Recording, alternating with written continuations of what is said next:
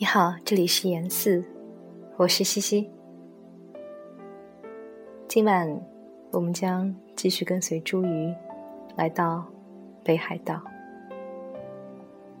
这一首诗叫做《访花岛书店不遇》。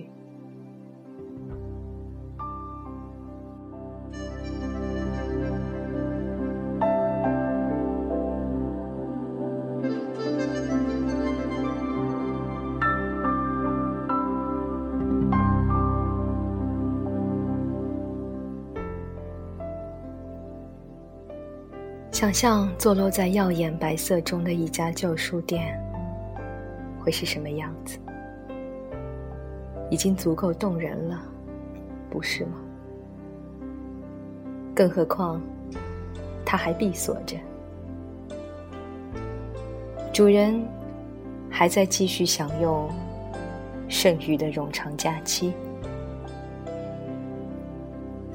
地方及季节，跟花。与岛都没有什么关联。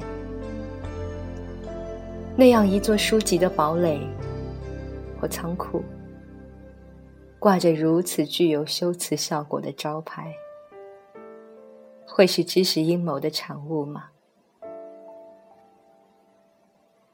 或者，该反省的是我们自身对习惯和好奇心的依赖？有时候，目的地几乎忘记了他最初的意图，就好比这次